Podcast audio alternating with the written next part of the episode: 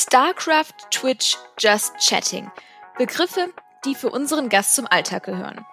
Gemeinsam mit dem früheren SK Gaming Pro, dem Giga- und ESL-Host und dem Moderator und Gründer von Take TV, Dennis Gehlen, widmen wir uns heute der Entwicklung und auch ein Stück weit der Professionalisierung der Gaming-Industrie sowie den Marken, die sich in diesem spannenden Umfeld platzieren.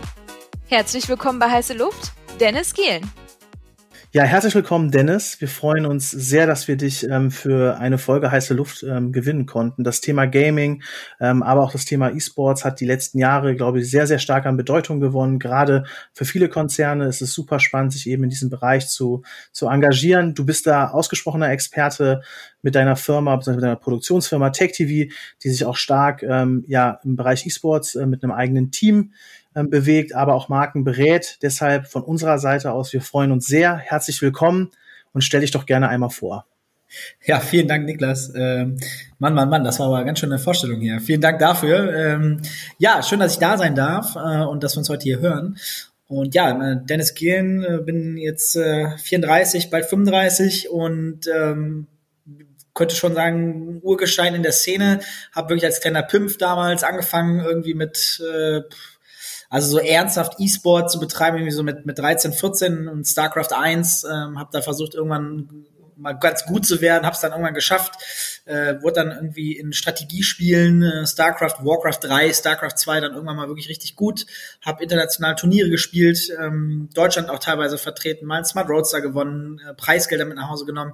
Damals noch lange nicht das, was man heute verdient. Heute gibt's ja siebenstellige Preisgelder. Damals war äh, der absolute Wahnsinn, irgendwie mal 20.000 oder ein Auto im Wert äh, von 20.000 Euro zu gewinnen. Bin dann irgendwann danach äh, zu Giga TV, äh, einen Spartensender, die auch einen Gaming-Bereich hatten, durfte dort eine Ausbildung als Redakteur und Moderator machen.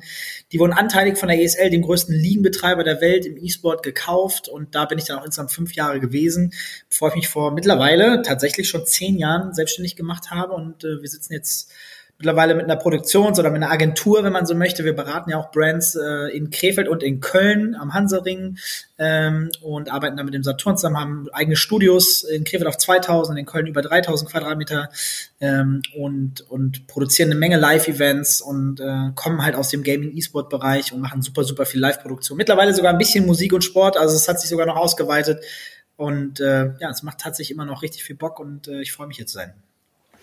Ja, nice. Herzlich willkommen. Um dich noch ein bisschen besser kennenzulernen, spielen wir ja am Anfang immer so eine Runde Ketchup oder Mayo, wo du einfach spontan darauf antworten kannst. Gerne auch, wenn du möchtest, mehr erläutern. Ähm, starten wir direkt mal mit StarCraft oder Warcraft? Boah, äh, äh, Warcraft 3, ja. Twitch oder YouTube? Twitch. Vor oder hinter der Kamera? Vor der Kamera. Gaming-Team oder Gaming-Event? Boah, das sind aber schwere Fragen, du. Äh, ja. äh, Sonst wäre es langweilig. Ja, ich bringe noch ein bisschen Kontext jetzt rein. Ich äh, greife noch mal ein bisschen zurück. Auf Warcraft 3, weil ich da am erfolgreichsten war. Ähm, vor der Kamera, weil ich da sehr viele bleibende Erinnerungen hatte, aber hinter der Kamera eigentlich auch. Boah, ganz schwierige Fragen. Ähm, was war das letzte? Ähm, also quasi, ob man ein eigenes Gaming-Team aufbaut oh, oder eher ein Gaming-Event. Gaming-Event, äh, da kann man alle glücklich machen und nicht nur das Team. Ja. Sehr gut. Letzte, letzte Frage, die vielleicht äh, dann vielleicht einfacher ist. PC oder Konsole? Ja, PC offensichtlich. Sehr gut. ja, cool. Wie gesagt, wir spielen das super gerne, ähm, um einfach die Person so ein bisschen, ähm, wir gucken uns auch den Lebenslauf an und denken, dass wir immer so eine ganz paar spannende Fragen herauskitzeln können. Ähm, du hast ja eine Gaming- ähm, Historie. Und ähm, mit, leider ist es ja so, dass ähm, auch viele Gamer oder E-Sportler irgendwie so ein bisschen vor, vorurteilbehaftet sind. Was waren denn so die dummsten Sprüche ähm, beziehungsweise Vorurteile, die du jemals anhören musstest?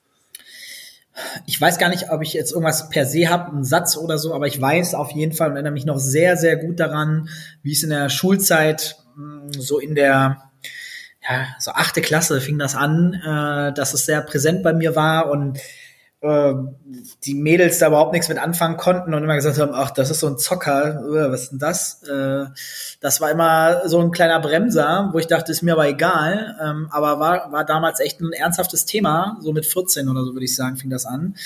Äh, und Vorurteile, ja, also klar, ich bis heute immer noch, aber zum Glück sehr, sehr, sehr viel weniger. Äh, es wird immer davon ausgegangen, dass die Leute nicht sportlich sind, dass die Leute nur zu Hause sitzen, dass die wirklich nichts anderes machen. Ähm, zum Glück kann ich sagen, dass das nicht stimmt und äh, ist mittlerweile einfach fast jeder, jeder irgendwie ein bisschen zockt, aber auch Sport oder sonst was. Es gibt natürlich in alle Richtungen immer Extreme, da müssen wir uns auch nichts vormachen. Das ist natürlich auch wahr, aber das spielt sich nicht nur im Gaming so, sondern überall. Ähm, deswegen, ja, das sind so die klassischen Sachen gewesen und freue mich aber tatsächlich, dass es mittlerweile nicht mehr, nicht mehr ganz so krass ist oder tatsächlich schon echt krass geschiftet ist. Aber du hast jetzt nicht so ähm, bestimmte Sätze, sag ich mal, noch im Ohr, die du dir anhören musstest. Ja, also so Sachen wie, ja, nee, wenn du, wenn du, wenn du Zocker bist, dann äh, habe ich keine Lust, mich zu treffen. Daran kann ich mich schon erinnern. Tatsächlich. Äh, okay. Äh, wo ich dann dachte, so, ist das dein Ernst? Dann bin ich ja froh, dass wir uns nicht treffen. Ähm, das ist mir auf jeden Fall noch im Kopf geblieben. Ähm, und sonst, boah, ja, so Sachen wie, äh, konzentriere dich mal lieber auf die Schule und so Sachen sind natürlich immer drin, drin gewesen, vor allen Dingen damals. Ähm, das, das sind so Sachen, die auf jeden Fall schon auch präsent waren, ja. Ja, glaube ich als jemand, ähm, so würde ich mich in der Tat bezeichnen, der jetzt nicht zumindest in der Gaming-Branche beheimatet ist, nennen wir es mal so, wird mich mal interessieren, ähm, was macht denn für dich dieses ganze Thema Gaming und E-Sports so spannend im Kern? Also Gaming generell und da E-Sport ja sozusagen der kompetitive Bereich ist, verbindet Menschen. Das ist ja, man hat ja mal dieses Vorurteil, man hängt ja nur alleine rum. Das ist ja ganz im Gegenteil.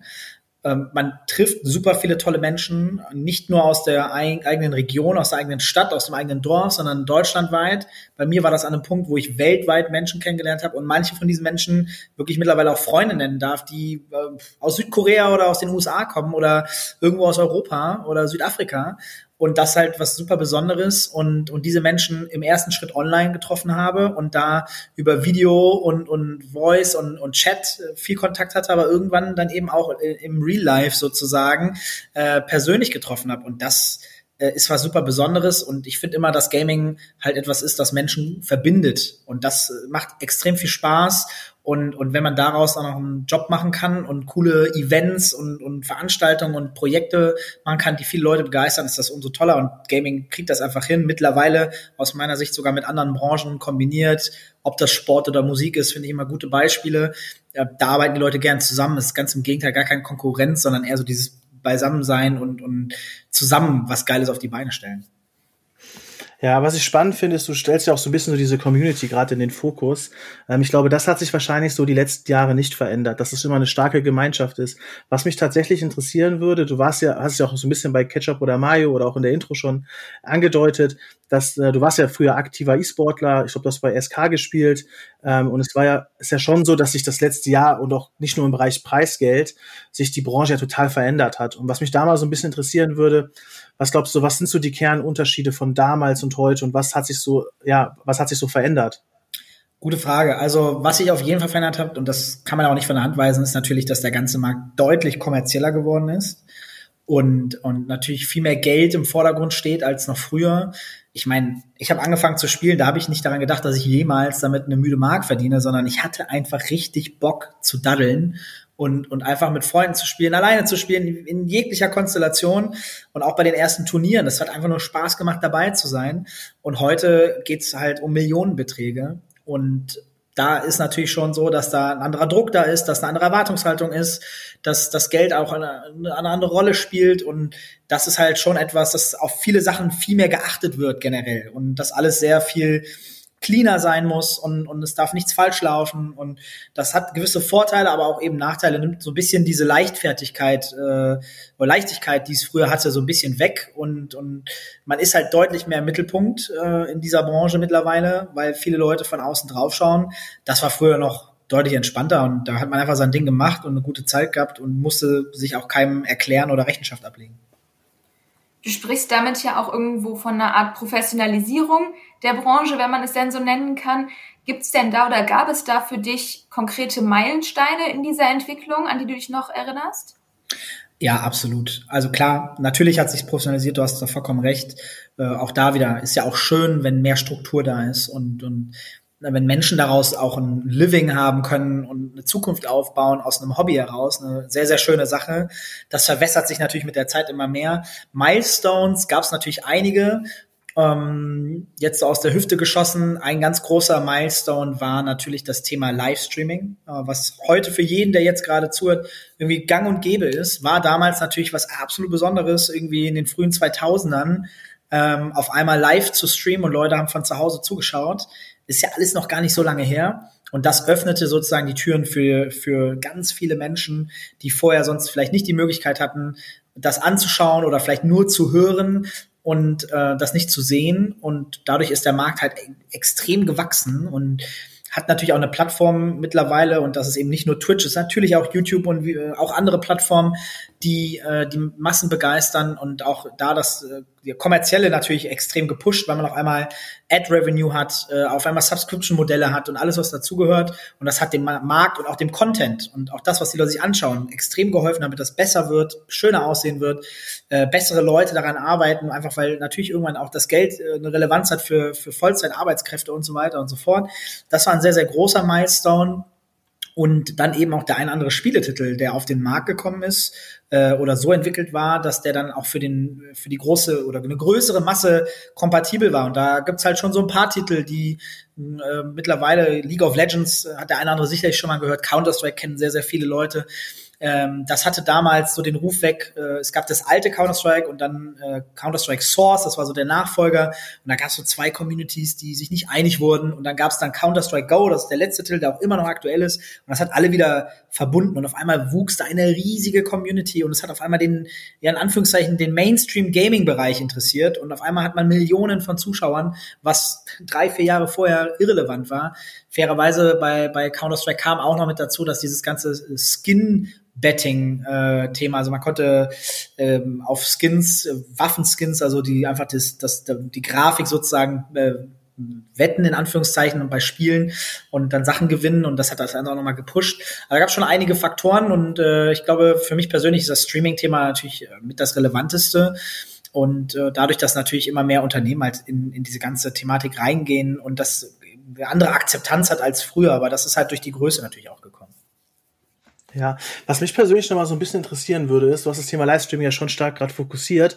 Es ist ja schon so, wenn man sich das mit Twitch anguckt, oft sind ja quasi die Streamer, die noch gefühlt am, also die am größten sind, ja oft auch gar nicht die besten Spieler. Ich glaube, du weißt, was ich ausdrücken möchte. Ne? Also zum Beispiel, weiß nicht, wenn man sich so ein Trimax anguckt oder so, der kann vielleicht das eine oder andere Spiel überdurchschnittlich spielen, aber ist jetzt keiner, der super kompetitiv unterwegs ist, ja, oder auch andere Streamer, die auf Twitch groß sind. Deshalb, das würde mich noch mal interessieren. Ähm, weil ich glaube, es gibt ja, du hast ja auch so ein bisschen diese Abgrenzung gemacht aus Gaming und E-Sport.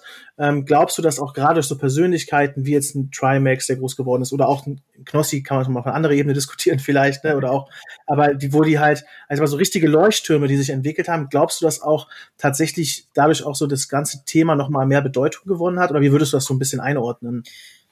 Ja, genau. Also es gibt, für mich ist immer zu sagen, Gaming und E-Sport natürlich einen klaren Unterschied. E-Sport ist auch für jeden anderen nochmal zum Verständnis so der kompetitive Bereich, wirklich die Spitze des Eisbergs. Ähm, ähnlich wie beim Profifußball. Und dann haben wir einen riesigen Amateurbereich. Ähm, der Unterschied aber da ist, ähm, dass ich glaube, der Gaming-E-Sport-Bereich auch im, im Livestreaming etwas mehr Entertainment hat. Der ein bisschen lockerer ist, dass auch ein, äh, nicht immer nur ein Vollprofi vor der Kamera sein muss, der durch den Tag führt oder kommentiert, und ähm, dann haben wir natürlich diese wahnsinnigen Entertainer auf, auf der Live-Plattform äh, Twitch beispielsweise. Du hast jetzt natürlich Trimax und Knossi als gute Beispiele genannt, die natürlich aber auch dann wirklich den Mainstream abholen, die so in Anführungszeichen casual sind oder eine coole Ausstrahlung haben, lustig sind, äh, irgend das gewisse Etwas mitbringen und, und dann natürlich auch viele, viele Leute auf die Plattform ziehen und da natürlich auch immer wieder Leute, die da zugeschaut haben, sich vielleicht auch dann äh, in anderen Bereichen verirren, äh, im Positiven natürlich auch dann sich dann mal wirklich die Elite anschauen, ähm, äh, bei den Top-Turnieren, die dann auch immer wieder stattfinden. Also es hat auch alles schon so seine Synergien, ähm, sind aber ja letztendlich dann schon verschiedene Bereiche. Twitch ist ja auch nicht nur der E-Sport-Bereich, schon lange nicht mehr, wie wir ja auch gesehen haben, mittlerweile Musik und und alles, was dazugehört, also wirklich kreativ ähm, äh, und ja, Just Chatting for Example, äh, zum Beispiel, äh, sind halt wirklich, äh, ist eine riesen Plattform geworden und ähm, E-Sport ist längst nicht mehr das einzige, obwohl sie damit natürlich auch gestartet sind. Ja, da äh, fällt mir direkt eine Frage ein, die ich im Zuge auch unserer heutigen Clubhouse-Session, die Niklas und ich später noch um 18 Uhr haben, ähm, die ich dir gerne stellen würde. Und zwar hat jetzt ja auch ähm, Aldi, ist jetzt ja auch Aldi gestartet mit einer Gaming-Initiative, wenn man es so nennen mag. Ähm, hast du ja bestimmt schon was von gehört, dass die jetzt den eigenen Kanal Aldi Gaming auf Twitch aufgemacht haben und ja. da irgendwie auch vier Gaming-Größen ähm, drin verheimaten oder die die den Kanal supporten. Plus sind ja auch Supplier von der League of Legends, die du ja gerade eben schon erwähnt hattest. Wie würdest du das einschätzen? Glaubst du, das sind kluge Maßnahmen, um sich auch langfristig da zu positionieren? Oder sagst du A ja, B nein? Und äh, ja, wie ist so deine Einschätzung zu dieser Maßnahme? Du hast mich fast auf dem falschen Fuß erwischt, bin ich ganz ehrlich. Oh, oh. Nein, nein, zum Glück nicht. Ähm, denn bis heute Morgen wusste ich noch nichts davon. Also äh, das ist, hat was Gutes und was Schlechtes. Denn äh, da zur Erklärung, E-Sport ist ja man sagt ja mal, E-Sport ist so der digitale Sport.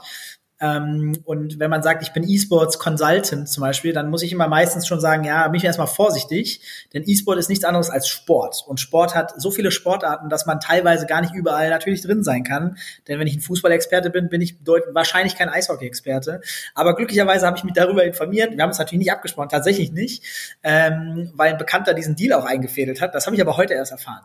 Ähm, habe ich Glück gehabt. Ähm, ja, tatsächlich finde ich das erstmal sehr gut. Ähm, da zum Hintergrund, äh, bei Aldi ist es ja auch so, dass die ähm, mit Produkten im Gaming-Bereich mittlerweile auch in den Märkten, also in den Aldi-Märkten unterwegs sind und da natürlich irgendwie eine Plattform direkt zu dem zu der richtigen Zielgruppe zu generieren, ist natürlich das Allersinnvollste, was die machen können. Aldi ist so ein riesen, äh, riesen Unternehmen. Die haben natürlich auch die Power und auch gerade die Sales Power. Und wenn man dann natürlich auch mal glaubt, haft und authentisch im besten Fall äh, auf sich aufmerksam, auf das Brand aufmerksam macht, glaube ich, dass das tatsächlich der, also wenn ich jetzt drüber nachdenke, das für mich alleine nur das zu hören, dass das jetzt passiert, gibt mir direkt das Gefühl, dass das Brand jetzt ein bisschen stärker für mich persönlich geworden ist, äh, mhm. ein bisschen mehr Premium ist, wo ich denke, ja cool, ähm, dass die sich engagieren, das macht ja auch Sinn. In den Märkten sind Produkte, da, da ist ein Mehrwert da, äh, die unterstützen die Community äh, und ich bin sehr gespannt, wie die Inhalte aussehen werden, was die so zaubern werden und äh, freut mich und denke, dass das da auf jeden Fall ein, ein guter Fit ist. Ne? Und ähm, die Konkurrenz von Aldi hat ja auch nicht geschlafen, muss man auch dazu sagen.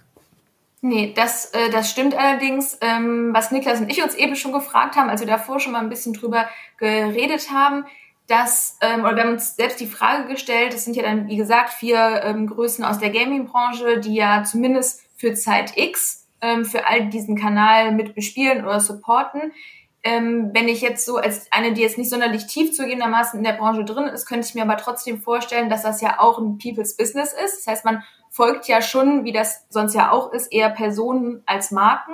Und ich frage mich bei sowas immer, wenn dann diese Kooperation ja irgendwann ja endet, naturgemäß, ne? weil wird jetzt ja auch nicht super günstig sein, These, ähm, folgen die Leute dann weiterhin dem Aldi-Kanal oder doch einfach nur den Creatoren? Ja, also da hast du absolut recht. Natürlich ist das so ein bisschen das People-Business und ähm, ich bin Fan von jemandem ähm, und das, das Ziel von, von, von einem Brand wie beispielsweise Aldi muss natürlich die, also muss definitiv die Langfristigkeit sein. Bedeutet, die Erwartungshaltung bei mir persönlich, ohne weitere Details zu haben, ist, dass dieses Projekt irgendwie nicht nach zwölf Monaten endet. Ganz im Gegenteil, dass, es ein, dass die gut beraten worden sind und langfristiges Commitment haben. Ob das langfristig mit diesen vier äh, Talents oder Influencern äh, oder Streamern ist, ähm, das muss es noch nicht mal sein. Damit so ein Kanal dann aber auch belebt bleibt, müssen natürlich Leute aktiv dort Content kreieren äh, oder immer wieder äh, äh, was einspielen. Dann darf sich so sowas auch mal ändern. Da darf dann auch mal jemand anders dabei sein. Dann ist aber immer die Frage ähm, der, der Formate. Was für ein Content wird denn da ausgespielt? Ist der so krass zugeschnitten auf diese eine Person, dass wenn die weg ist, dass das alles gar keinen Sinn mehr macht, weil die ihre eigene Show fährt, die sie auch sonst so fahren würde? Oder ist da cooler Content, wo man auch einen Replacement setzen kann, wo man sagen kann, ja, die Inhalte, die wir haben, das kann auch Person Y machen und nicht nur Person X. Und äh, da natürlich coole Formate zu entwickeln, die für all die stehen, die, die auch einen Wiedererkennungswert haben, das wäre so mein Wunsch, weil dann schafft man auch eine Unabhängigkeit von, von, von einem Gesicht, von einem, von einem Influencer beispielsweise. Ähm, und wenn ich hoffe, dass das so in die Richtung geht, dann finde ich das sehr gut. Ja, finde ich spannend. Wenn wir jetzt schon mal bei Marken sind, es ist ja so, dass Aldi jetzt so ein bisschen das jüngste Beispiel ist, aber es sind ja auch viele andere Marken, die sich die letzten Jahre äh, mit dem Thema, ich sag mal, sei es Gaming in Summe, aber auch im E-Sports-Bereich ähm, ja beschäftigen, engagieren, sponsern etc. pp. Ähm, was denkst du denn, ähm, also erstmal so, was, also was denkst du dazu? Wie findest du diese Entwicklung? Und was glaubst du, ähm, ja, welche Marken machen das heute schon ganz gut? Hm. Ja, also grundsätzlich finde ich es per se erstmal sehr gut. Ich finde, dass nicht jede Marke hat eine Daseinsberechtigung im Gaming oder im E-Sport-Bereich. Und jede Marke hat eine Daseinsberechtigung im Hip-Hop-Bereich oder in anderen Bereichen. Ich glaube, es sollte immer schon einen gewissen Markenfit geben. Ähm, das Beste, was passieren kann, ist natürlich ein direkter Mehrwert für die Community. Und das äh, ist manchmal, ich hatte gerade erst eine, eine Finance Conference in, in Frankfurt, ähm, da waren dann auch so die, die großen Banken und so, aber ähm, Klar kann es manchmal einfach nur stumpf Geld sein, weil auch Geld wird immer benötigt. Ähm, das ist auch okay, wenn man damit was Gutes anstellt und, und Formate schafft. Also da ging es dann auch so um Stipendien und so. Was kann man denn Gutes tun, um den Gaming-Markt zu unterstützen? Auch Entwickler beispielsweise oder ähm, oder äh, Beruf, Berufsbezeichnung, irgendwo, irgendwo was in Education machen für den E-Sport und Gaming-Bereich, um als Brand gut aufzutreten. Und dafür brauchen wir natürlich auch Geld. Aber noch viel schöner ist es natürlich oft. Also das finde ich auch wahnsinnig gut. Aber ganz schön ist natürlich, wenn man ein Produkt hat, was einen direkten Mehrwert für die Branche hat. Also für die Community, für den Zuschauer, für, für die Leute, die darin arbeiten. Klar, ganz nah sind natürlich die Endemics, das sind natürlich die Leute, die irgendwie Tastaturen, Mäuse, Headset, PCs, Notebooks und sowas produzieren. Aber wir brauchen ja alle Strom, wir brauchen alle Internet und, und wir brauchen alle irgendwie einen Handyvertrag und alles, was dazugehört. Ähm, das ist natürlich super wünschenswert, aber es gibt halt eben auch ganz, ganz viele Produkte, die nicht direkt, die ganz, ganz direkt den Mehrwert haben, aber äh, in, in der zweiten Richtung. Dadurch, dass Gaming und E-Sport so groß geworden ist, ist es halt eben auch schon aus meiner Sicht mittlerweile Mainstream-Thema. Und dann so, äh, gibt es dann eben auch die alltäglichen Sorgen von jedem, der zu Hause ist, alleine oder mit der Freundin oder mit der Familie. Ähm, und für mich ist immer ganz wichtig, äh, engagier dich gerne im E-Sport und Gaming, wenn, wenn du darin einen Markt siehst, der für dich Mehrwert bringt, aber bring der, den Mehrwert auch bitte in die Community und in diesen Markt rein. Denn nur gemaked werden wollen wir auch nicht. Ähm, es muss immer ein Geben und Nehmen sein. Und wenn das so die erste Devise ist, das glaube ich so, was man gut machen kann. Ich fand Brands, die einen guten Job gemacht haben, um da auch zu sprechen zu kommen, äh, die auch wirklich ein bisschen größer sind. Äh, DAL in Dota 2, da gab's coole Werbespots. Äh, Vodafone hat sich super gut äh, engagiert. Ich finde es halt beeindruckend, bei der, bei der DAL war es so, dass die einen Werbespot hatten, angepasst äh, mit einem bekannten äh, äh, Player sozusagen aus der Dota-Szene äh, im Spiel, auf einem Event, haben da ein cooles Video gedreht, wo er selbst in so einem DAL ähm, Packing Station war und alles angepasst an das Spiel. Mega, mega cool, hochwertig produziert und äh, haben einfach sehr viel Trust in der Community bekommen und dann kommt so ein Werbetrailer, das muss man sich mal vorstellen, der läuft dann, das ist normale Werbung. Wenn wir Werbung gucken, schalten wir weg. In diesem, auf diesem Event, wo dann, weiß ich nicht, 10, 15, 20.000 Leute auf einer, in einer Arena sitzen, fangen Leute an zu klatschen äh, und finden das geil. So, da weiß man halt, dass man alles richtig gemacht hat. Äh, wenn man, wenn man die Leute erreicht und, und was baut, was einen Mehrwert hat und, und irgendwie äh, dann auch auf der anderen Seite ganz viel Dankbarkeit aus einer Community heraus gibt, weil das ist eine sehr, ich würde sagen, sehr kritische Community, aber auch eine sehr dankbare Community und sehr reflektiert und, und sehr, sehr erwachsen äh, insgesamt, gerade bei den E-Sport-Titeln.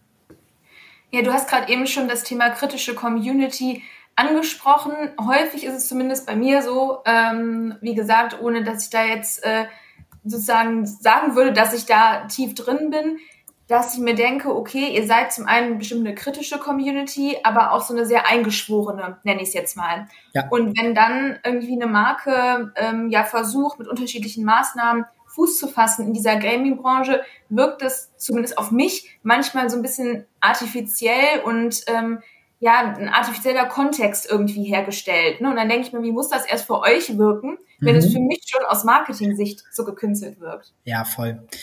Genau, also deswegen auch da, ähm, ich bin da ganz offen, ist, diese ganze Branche ist immer noch sehr jung, sie entwickelt sich rasant, manchmal schneller, als man hinterherkommen kann. Und ich glaube, es ist halt extrem wichtig für Brands, vernünftig beraten zu werden und manchmal auch einfach mal etwas nicht zu machen oder zu sagen, wir brauchen vielleicht doch noch ein bisschen Zeit, wir müssen es jetzt nicht übers Knie brechen. Und ja, das, was du sagst, wir haben eine Community, die ist halt nicht doof. So die Leute, die sind so diese Schwarmintelligenz, die hängen alle zusammen, das Internet verbindet, man tauscht sich aus. Ähm, das ist jetzt nicht so eine Facebook-Community. Das möchte ich auch gar nicht sagen. In so eine Richtung geht das auch überhaupt gar nicht. Trotzdem sind die Leute halt informiert und lassen sich auch nicht für doof verkaufen und verstehen halt schon ganz oft richtig, dass hm, derjenige, der möchte jetzt einfach nur gerade mal die Leute hier abholen und Werbung für sich machen und dann ist er dann auch gefühlt schon wieder raus, äh, hat da keine ambitionierten Ziele, Teil der Community zu werden. Und dann schießt sowas natürlich auch noch nach hinten. Und ähm, ja, das ist klar, ich kann verstehen, wenn der Markt noch sehr klein ist, das ist sehr aufwendig, da äh, zielorientiert in eine Zielgruppe spitz reinzugehen. Aber hier investiert man ja auch in die Zukunft. Und die Zukunft bedeutet, dass sie ein schönes Wachstum hat und ein extrem interessanter Markt ist, der auch tatsächlich kaufkräftig ist. Und ähm, da muss man halt auch ab und zu mal den langen Atem haben und das äh, und mit vernünftigen Aktivierungen und eben nicht immer nur kurzfristig gedacht und wir machen jetzt hier mal nur ein Off oder sowas. Das passiert natürlich immer mal wieder. Ähm, da bin ich jetzt nicht der größte Fan von. Man kann einen Testballon machen, aber das Ziel sollte zumindest sein, wenn man gute Ergebnisse hat, dass man dann ähm, was, was auch mal ein Commitment setzt. Ja, ich glaube, der Punkt langer Atem ist halt wirklich das. Ne? Also wenn ich jetzt auch mir überlege, irgendwie, wie nehme ich es immer wahr, wenn ähm, Marken über das Thema Gaming sprechen, dann ist es, glaube ich, häufig auch so eine Abwägung. Ne? Wie groß ist der Mehrwert für die Marke im Verhältnis zu dem Invest, was man halt einfach tätigen muss? Und das muss man ja, glaube ich, zweifelsohne. Da sind wir uns, glaube ich, alle einig. Und dann ist ja häufig so die Frage, hm, wollen wir dann in ein Event eher investieren, sage ich jetzt mal, oder eher in ein Team oder einen Kanal? Was würdest du denn deiner Marke empfehlen? Ich glaube, wenn ich jetzt sagen würde, das eine oder das andere, wäre ich ein, schlechte, wäre ich ein schlechter Berater. Ja, ähm, das stimmt. Nein, tatsächlich ähm, ist, es, ist es tatsächlich so, dass es wirklich auf das Brand ankommt. Auch ganz klar erklärt, äh, hängt ein bisschen vom Produkt ab, hängt ein bisschen von der Strategie ab. Es äh, gibt Brands, die sagen, ich möchte nur gerade Brand Visibility haben. Die anderen wollen harten Sales haben. Äh, die anderen wollen vielleicht ein Misch von allem haben. Die anderen haben irgendwie wollen guten Content haben, den sie ausspielen können auf ihren sozialen Netzwerken. Die wollen eine coole Story dahinter haben. Ich glaube, es hängt eben total davon ab, was der Kunde äh, erstmal für sich persönlich als Ziele hat im Unternehmen, im Konzern. Und von da muss dann hoffentlich jemand vernünftig beraten und sagen, schaut mal, das sind eure Ziele, ich habe es verstanden, die könnt ihr erreichen mit diesen Aktivierungen äh, auf diesen Plattformen, mit diesen Leuten. Äh, vielleicht ist es dann, manchmal ist es nicht der E-Sport, manchmal ist es eine Gaming-Aktivierung, manchmal ist es eine E-Sport-Aktivierung. Das unterscheidet sich ja auch ganz stark. Möchte ich einfach nur große Reichweiten haben, hole ich mir einen großen Gaming-YouTuber, möchte ich eine coole Content-Story bauen, dann nehme ich mir vielleicht ein E-Sport-Event, das einen richtigen Ligenbetrieb hat und irgendwie über zwölf Monate, vielleicht zwei Seasons hat und bin dann wirklich Partner und kann eine ganze Geschichte erzählen, das auf meinen Kanälen publizieren, Content sammeln, das auch verwerten und Mehrwert schaffen. Oder ich möchte einen Role Model haben, nämlich den besten deutschen Spieler in Spiel X und, und möchte mit dem halt eine coole Geschichte schreiben. Das ist ja so ein bisschen dieser Red Bull äh, Athlet, äh, also Athleten, Athlet, Athleten-Style. Wir haben die besten Leute in den, in den einzelnen Bereichen und äh, haben coole Content-Stories. Und das ist ja auch sehr erfolgreich. Und, und da kommt es wirklich darauf an, was der Kunde dann am Ende für sich zumindest strategisch intern unabhängig vom Gaming-Markt erstmal möchte und dann hoffen, hoffen wir, dass das halt ein Fit sein kann. Vielleicht ändert er auch seine Meinung durch den Gaming-Bereich ein Stück weit oder verschiebt sich ein bisschen. Ähm, und das muss man einfach eng absprechen und dann kommt man in der Regel zu einem guten Ergebnis, wenn die Leute auch sozusagen offen dafür sind. Ne? Und manchmal ist das ja auch ganz stur und stumpf, weil ich immer sehr schade finde. Äh, man kann Kunden ja auch nicht zwingen und Partner. Ne? Ja, was mich nochmal interessiert, wir haben jetzt lange über Brands gesprochen, auch über Kanal und Kanalaufbau. Es ist ja schon so, dass Twitch, glaube ich, so eines der relevantesten Gaming-Kanäle ist tatsächlich. Jetzt sieht man auch, dass YouTube ja ne, eher Long-Copy-Format, ähm, nicht, also ne, jetzt haben sie auch sehr viele Live, live also haben live quasi auch auf der Plattform gelauncht, sind, also investieren da auch und werden da auch immer stärker. Jetzt sieht man irgendwie auch so ein TikTok, ne, wo auch Gaming-Inhalte relevant werden. Was glaubst du denn, was ist denn so, was sind denn so die Plattformen, die am wichtigsten sind und auch in Zukunft am relevantesten wären? Also ganz klar, wenn es um Livestreaming geht, dann ist für mich Twitch unschlagbar. Die haben absolutes Monopol. Ähm, das haben jetzt alle probiert. Also alle Großen haben irgendwie mal eine Plattform auf die äh, ins Leben gerufen, auch Facebook und, und, und Microsoft und alle haben es irgendwie probiert, Millionen und mehr und noch viel mehr Geld reingesteckt. Und alle sind fast schon kläglich gescheitert. Ich meine, YouTube hat das Live-Format, das funktioniert. ähm, sind aber immer noch eine absolute Demand-Plattform, äh, gerade im E-Sport Gaming, äh, kaufen sich natürlich teilweise dann wirklich auch für gutes Geld guten Content ein. Äh, das funktioniert schon, aber es der Vorteil, den Twitch einfach hat, ist immer dieser Community-Gedanken.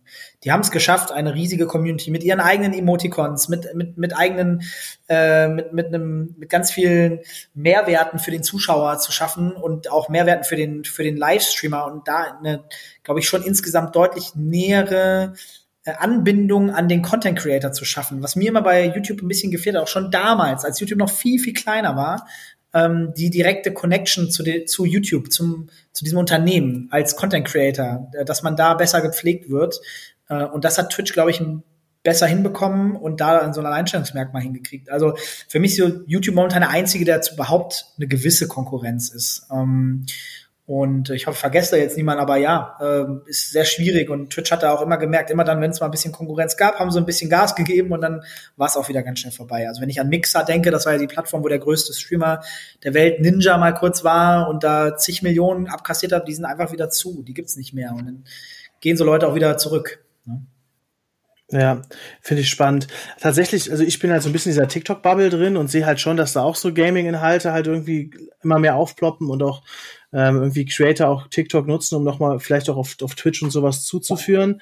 Ähm, wie, wie schätzt du da so TikTok als Rolle für, für so Gaming-Inhalte Also ich finde TikTok eine absolut starke Plattform. Ähm, vor allen Dingen auch die, die eine Plattform der Zukunft sozusagen, die jetzt so neu rausgekommen ist, äh, was ein neu würde ich jetzt nicht mehr sagen, aber schon noch eine frische Plattform ist und ähm, unfassbare Reichweiten mit einem äh, starken Algorithmus auf die Beine stellt.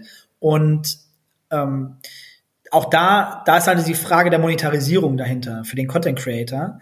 Ähm, aber als Reichweitentreiber, das ist immer das, was ich mitbekomme von den, von den Influencern, ein riesen Reichweitentreiber, um auch auf etwas hinzuweisen, ähm, um, um ja, auf sich aufmerksam zu machen, bekannter zu werden äh, und das auch als Instrument sozusagen zu benutzen. Ich bin sehr gespannt, wie die Monetarisierung dahinter funktionieren wird. Ähm, ob das äh, die Plattform, inwieweit die sich weiterentwickelt und, und welche anderen Features vielleicht noch gibt. Und äh, ja, man muss ja sagen, also extrem riesiges Potenzial, extrem groß geworden.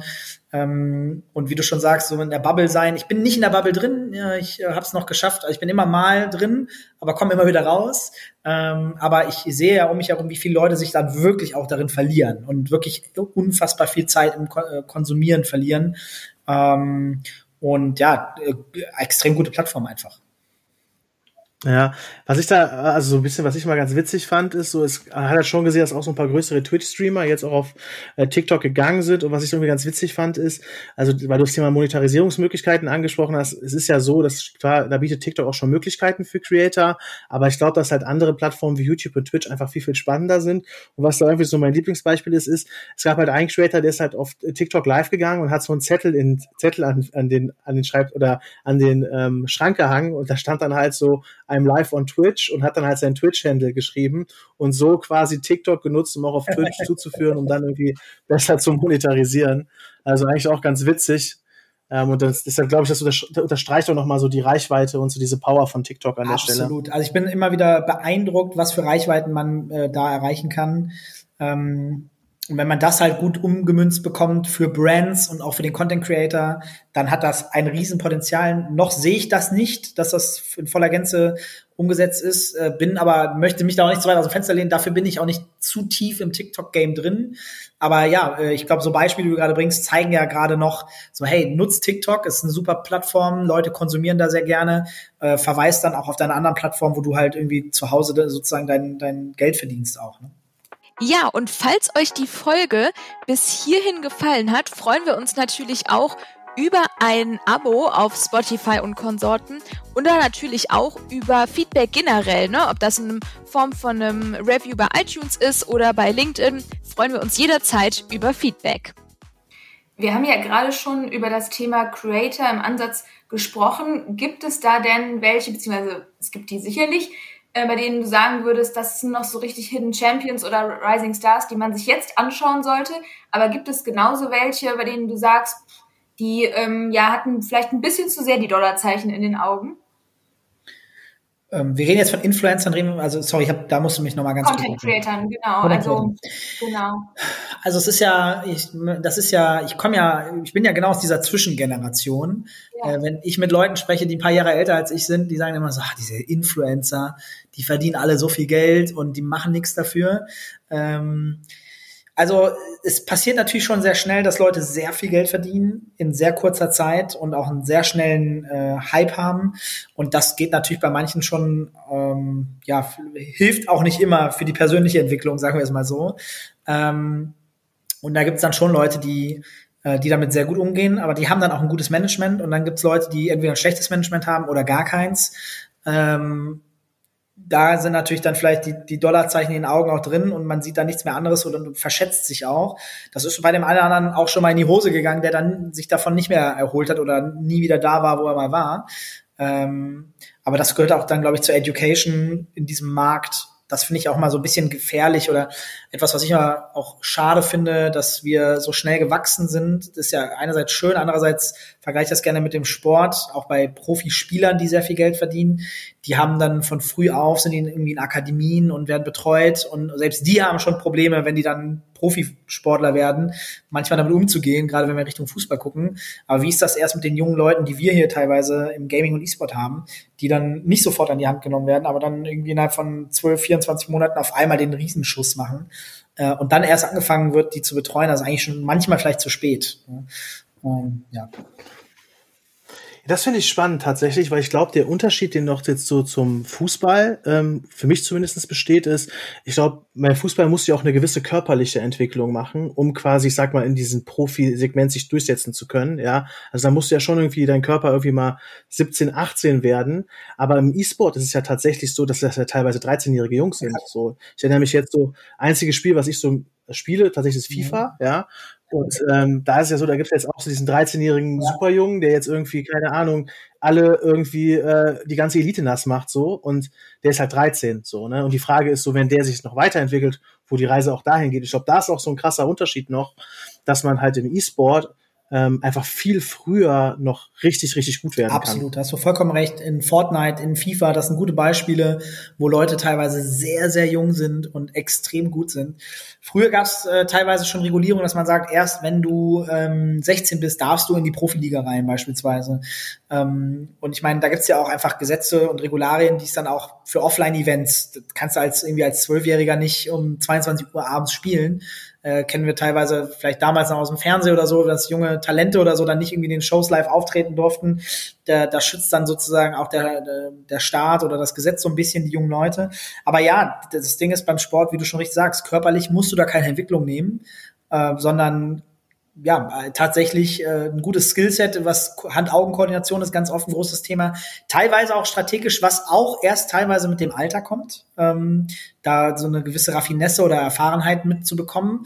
Also das, das ist definitiv auch so, dass man das braucht, aber es gibt halt immer mal wieder absolute Ausnahmetalente und die können dann auch mal 13 sein. Und ähm, das ist jetzt schon noch immer die Seltenheit, dass die so gut sind in dem Alter. Aber dann siehst du ja mal, wie du selber gerade gesagt hast, also ein FIFA ist ja ein gutes Beispiel, dann irgendwie, weiß ich nicht, wenn du dann irgendwie 80-0 machst, äh, also 80 Spiele gewinnst in Folge, dann denkst du dir auch, okay, was ist hier nicht richtig? Äh, wo geht die Reise mit dem denn hin? Ja? Wie du vielleicht weißt, vergeben wir ja immer am Ende, beziehungsweise unser Gast vergibt immer am Ende an eine Person die Extrawurst. Ich habe ja eben schon so versucht, dir ein paar Namen zu entlocken.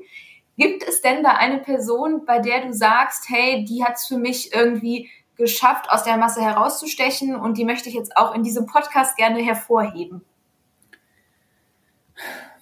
Eine Person, die ich jetzt gerne hervorheben möchte. Genau, die die Extrawurst verdient hat, deiner Meinung nach. In, in meinem Bereich? Hm, ja, genau, also im Bereich Gaming E-Sports. Mhm. Puh. Ähm, für mich persönlich, da du, da, oder da du ihr mich ja persönlich fragt, wäre es tatsächlich äh, einer der Gründer von Blizzard Entertainment, äh, Mike Morheim, fällt mir da ein. Ähm, 27 Jahre lang Präsident der, dieses Unternehmens gewesen und Gründer, äh, der 2019 aufgehört hat. Äh, das Unternehmen wurde äh, an Activision verkauft und der immer dafür gestanden hat, dass Community im Vordergrund ist. Wir bauen geile Spiele. Ein Spiel ist aber erst dann fertig, wenn es wirklich fertig ist. It's done when it's done ist so ein Spruch von diesem Hersteller, Spielehersteller. Und ähm, gesagt hat, dass die Community halt extrem wichtig ist und, und ähm, hat dann das Unternehmen auch so aufgebaut. Und ähm, der hat so indirekt mir sehr viel ermöglicht. Ich hatte das Glück, den auch mal kennenlernen zu dürfen, sogar bei ihm mal privat zu Hause gewesen. Äh, ein fantastischer Mensch, der sehr viel Erfolg hat und trotzdem extrem bodenständig ist. Äh, und das nach so vielen Jahren, ähm, da habe ich wirklich größten Respekt. Von solchen Menschen äh, wünscht man sich gerade auf der Ebene, auf denen die operieren und zigtausende Menschen unter sich haben, äh, gerne mehr. Das hört sich in der Tat nach einer Person an, die die Extrawurst verdient hat. Vielen, vielen Dank, Dennis, für die heutige Session und auch nochmal danke übrigens an den Philipp, an Philipp Böndel, der ja die Brücke zu dir überhaupt erst möglich gemacht hat. Ja, in absolut. Lustigerweise hat er mir gerade auf WhatsApp geschrieben, wie ich hier in meinem Window sehe. Äh, also großer Zufall, finde ich. Äh, ja. Deswegen, ja, danke an Philipp auf jeden Fall und äh, ja, hat mich sehr gefreut. Ja, uns auch. Vielen danke Dank. dir.